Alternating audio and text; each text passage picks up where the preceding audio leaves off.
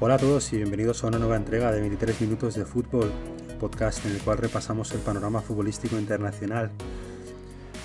Esta es una semana un tanto atípica, dado que hay parón liguero, y vamos a hablar un poco de, lo, que va a acontecer en los compromisos internacionales que hay alrededor de Europa, ya que en Latinoamérica no vamos a tener estos enfrentamientos, y en divisiones inferiores de, España, en este caso, que hay algunos partidos interesantes. Bueno, sin más dilación, le doy el paso a mi compañero Eduardo. Hola, Eduardo. Hola, Carlos. Hola a todos. Pues sí, tenemos semana de, selecciones, eh, de eh, clasificación para el Mundial de Qatar. Esto acaba de empezar, va a empezar ahora. Realmente es, es todo muy, eh, digamos, nuevo. un campeonato o una clasificación empieza ahora y vamos a ver dónde, hasta dónde llegan todas las elecciones, que empezarán todas con, aspiraciones, obviamente, llegar a esa fase final. Habrá, habrá eh, digamos, eh, sorpresas eh, y habrá clasificaciones pues más que cantadas, ¿no? porque los grupos en Europa, sobre todo, están un poquito desigualados. ¿no?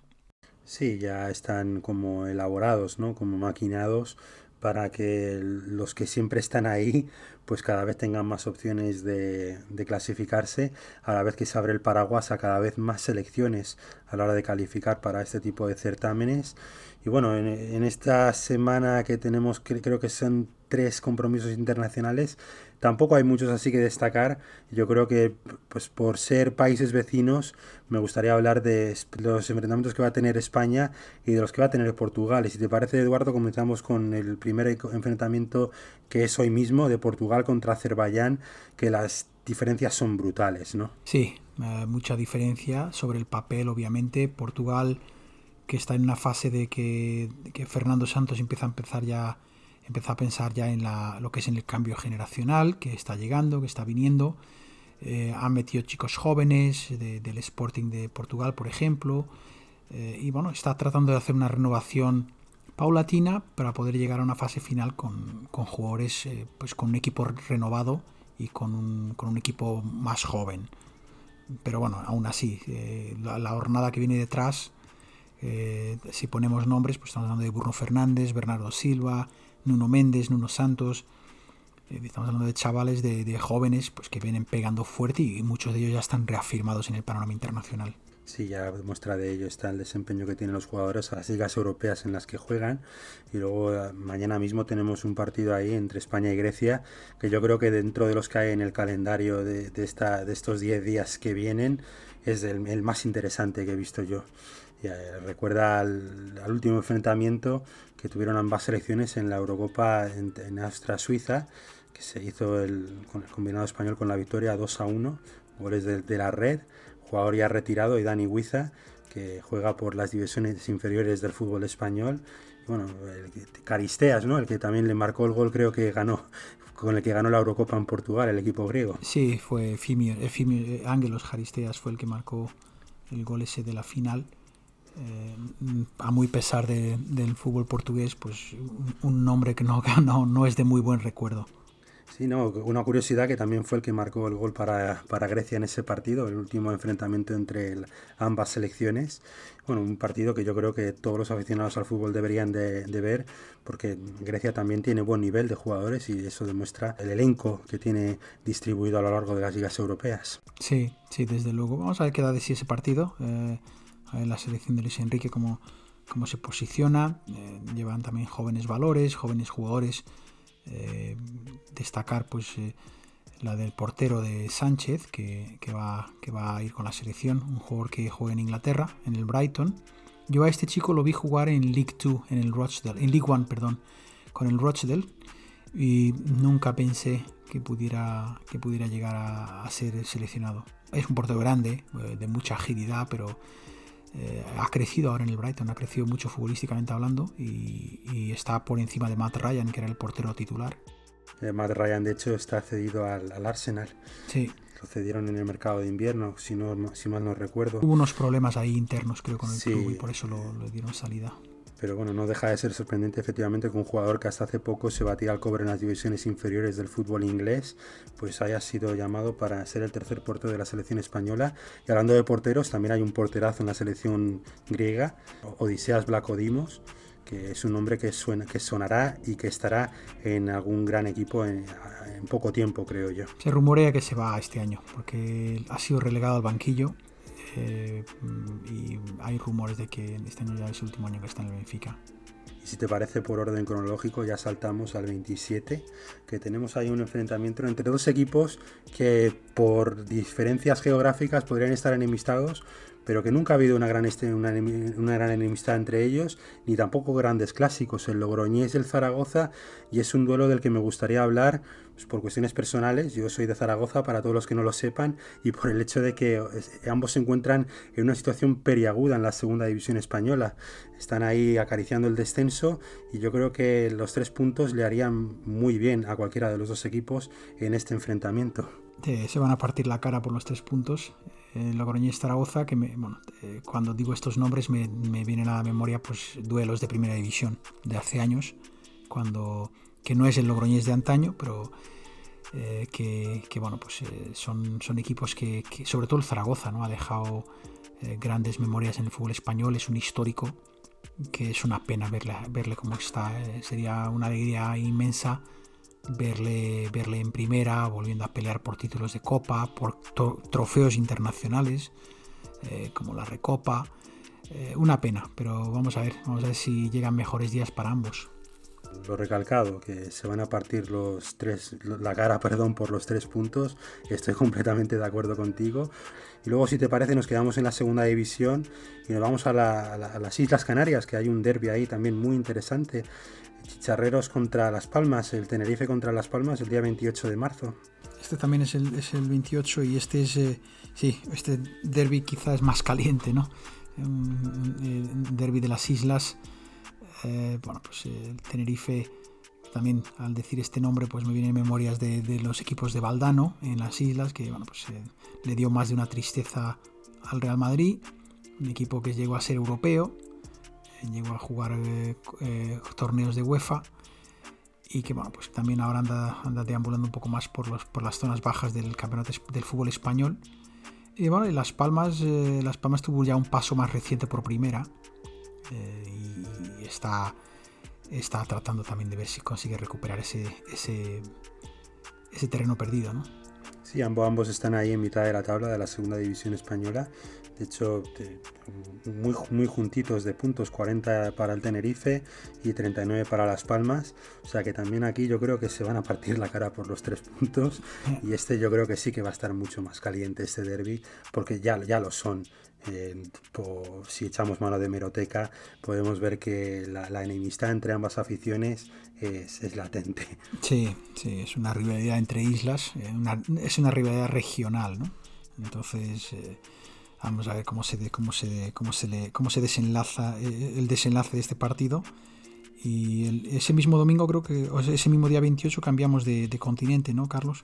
Sí, ahí tenemos, vamos a la Liga Colombiana, que es una de las pocas ligas latinoamericanas que sigue activa. Sorprendentemente lo digo porque para los oyentes que no lo sepan, han cancelado las dos siguientes fechas de clasificación para Copa del Mundo en Conmebol y bueno, me ha sorprendido ver que eran muy pocas ligas las que iban a tener partidos este fin de semana y una de ellas es la colombiana con un clásico paisa entre el Independiente de Medellín y el Atlético Nacional. El Atlético Nacional, sí, efectivamente, campeón de Libertadores también en su pasado. Y a ver que, la verdad es que no he seguido mucho la, liga colombiana en recientes años. La memoria que me queda es ese Atlético Nacional de Medellín, campeón de, campeón de América.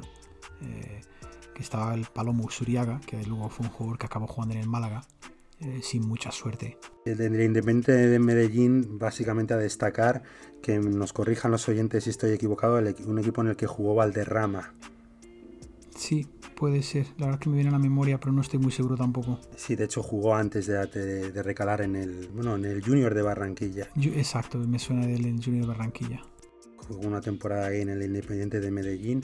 Y si te parece ya el día 28 tenemos también dos partidos internacionales, ¿no? Tenemos un Serbia-Portugal, que este creo yo que es el enfrentamiento más aguerrido que va a tener la selección portuguesa en estos tres compromisos internacionales, y un Georgia-España, que las diferencias también son yo creo abismales entre ambas selecciones sobre el papel. Sí, sí yo creo que en Serbia-Portugal, eh, yo me quedo entre Irlanda y Serbia como los, los contendientes de Portugal en este grupo pero sí, Serbia por potencial futbolístico tiene jugadores, ¿no? Tiene muy buenos jugadores eh, y va a ser un duelo difícil. Afortunadamente creo al no jugarse con público, creo que digo afortunadamente porque el público en Belgrado aprieta mucho. Eh, en el pequeño Maracaná, si, si jugaran allí. Y es un, es un público muy, muy encendido, muy, muy pasional, intimida bastante, exactamente. Entonces, eh, vamos a ver, vamos a ver cómo responde Portugal. Como dije, está en un cambio eh, paulatino de, jugadores. Tienen que empezar a renovar un poquito la, selección. van a seguir los pilares como Pepe y Ronaldo, pero van a tener que incorporar a jóvenes. Y eso también, pues a veces cuesta y puede traerles algún disgustillo, ¿no? Serbia tampoco es que esté muy allá eh, en cuanto a perdió la clasificación para la Eurocopa y bueno, pues le, están costando un poco encajar o encuadrar un equipo fuerte que se pueda debatir, pero no deja de ser un, un rival muy incómodo, muy complicado. Y eso sorprende porque en categorías inferiores creo que uno de los mundiales más recientes los ganó Ser lo ganó Serbia, el de Nueva Zelanda, quiero recordar. No, no, recuerdo si es el sub-18, el sub-19 o el sub-21. Uno de esos mundiales los ganó, lo ganó la selección serbia y no fue hace muchos años.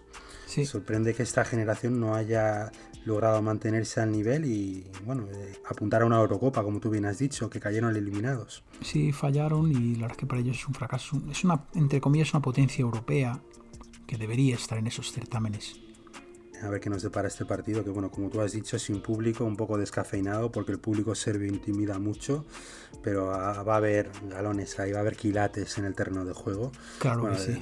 De, Georgia a España nada a destacar, debería de ser a priori un mero trámite para el equipo español y esperemos que así sea.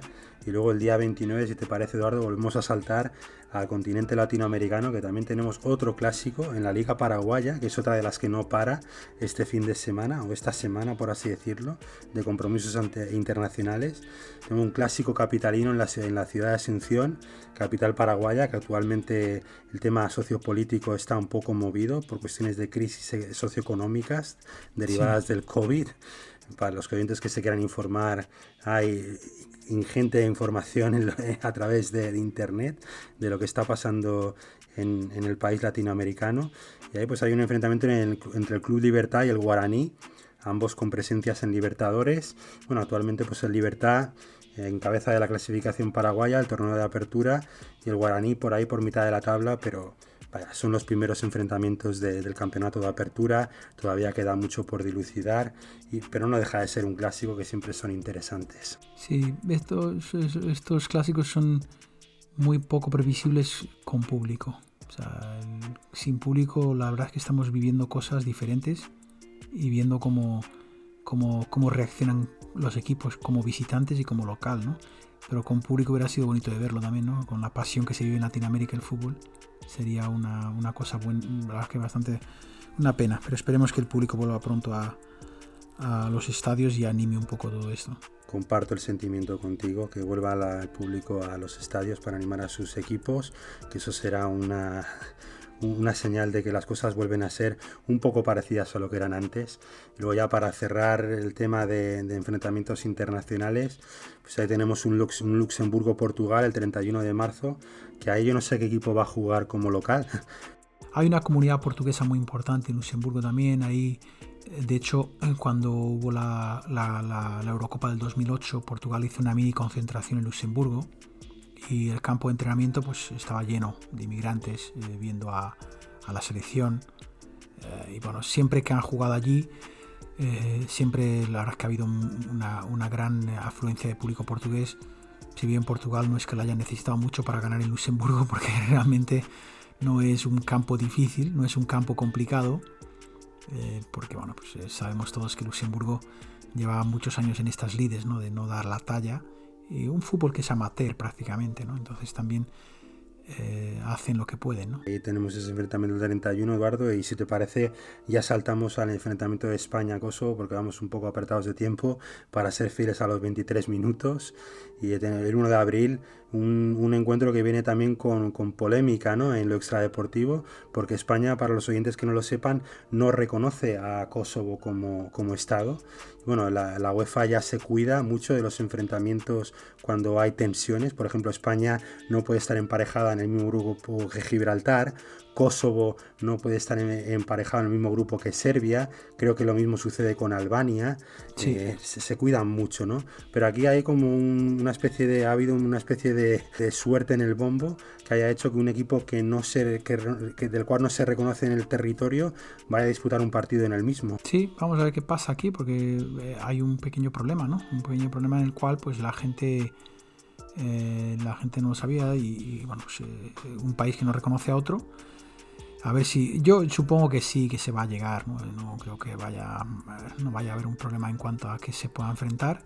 Pero no deja de ser una, situación extraña, ¿no? Pues no, de verdad, porque. Pero a medida que vayan abriendo el cupo a, estas selecciones o países de reciente nacimiento o creación, por así decirlo, pues va a ser muy difícil eh, cumplir con esas excepciones, ¿no? Como he dicho, la España con Gibraltar, etcétera, y van a tener que limar asperezas y enfrentarse los unos a los otros, que al fin y al cabo es deporte, no es política, lo que nos estamos jugando aquí. en el fondo sí, pero ya eh, genera tensiones, obviamente, porque eh, la esfera política pues, se traslada al deporte y ya lo vimos con, con ese enfrentamiento entre Serbia y Albania con, con, el caso del dron, no sé si te recuerdas. Eh, bueno, pues aquello trajo muchos problemas, tuvo muchas tensiones, los jugadores lo pasaron muy mal en el estadio eh, para poder salir del estadio. Eh, pero bueno, vamos a ver, la política, como bien sabemos, pues muchas veces se traslada a los campos de fútbol. Bueno, a ver qué nos depara y espero que al menos nos dejen un buen desempeño en lo futbolístico. A priori debería de ser un, un trámite para la selección española, pero todo, todo puede acontecer en el fútbol. Y bueno, Eduardo, ¿a qué histórico del balompié español le vamos a hacer el guiño hoy? Eh, ¿De qué color vamos a teñir el podcast? Pues mira, hoy traemos a nuestro podcast y con mucho placer traemos a un club que es el Club Esportivo Europa, un equipo que tú conoces bien, y un equipo centenario, un equipo, uno de los fundadores o de los padres de la liga, un equipo con mucha historia, como dije, 100, más de 100 años de historia. Vamos a tratar de resumirlo en unos pocos minutos, lo que nos dio para el fútbol eh, el, Europa. Sí, un club que está radicado en el barrio de Gracia, uno de los más populares y activos de la ciudad condal de Barcelona.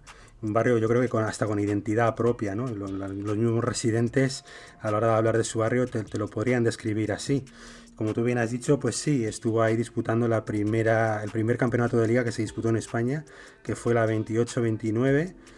Bueno, de hecho a mí me gustaría destacar de este equipo que hay un documental que pueden ver los oyentes en español, grabado creo yo que alrededor de los años 60 por televisión española, se llama Históricos del Balompié y tiene diferentes episodios, ¿no? Y uno de ellos se lo dedicaron a Europa por el mero hecho de que había disputado la primera liga de toda la historia y ahí pues hay, hay, ciertas entrevistas a jugadores históricos, como Manel Cross, fue uno, uno de los máximos goleadores del club en los años 20, un jugador que se hizo famoso por jugar con pantalones largos, que era algo típico al parecer en esta época. Y lo que me gustó de estas entrevistas que le hacían era la nobleza con la que responden a las preguntas que le hacen y sobre todo cómo describían eh, la vida del futbolista en aquella época, los, los que percibían, cómo eran los, desplazamientos, muy muy diferente a lo que es hoy en día, hasta en categorías inferiores. Creo que en categorías inferiores hoy en día es mucho mejor de lo que era en aquella época y ellos mismos describen el fútbol como un deporte mucho más noble, que ahora se ha transformado más en un espectáculo, ¿no? Sí, profesionalizado al 100% pues obviamente tiene otras características. El fútbol ha cambiado mucho a lo largo de los años y, los jugadores también. ¿no?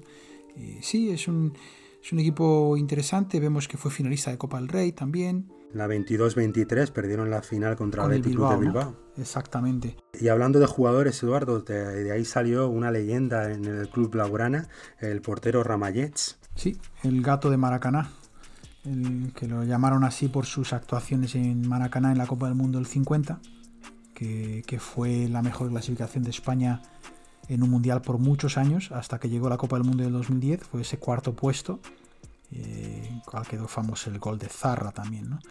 Eh, y sí, fue un jugador que, que salió de, de, la Europa. Destacar también, bueno, pues me gustaría destacar, pues tuvieron como entrenador a Moratalla, que fue un central muy elegante del Barcelona.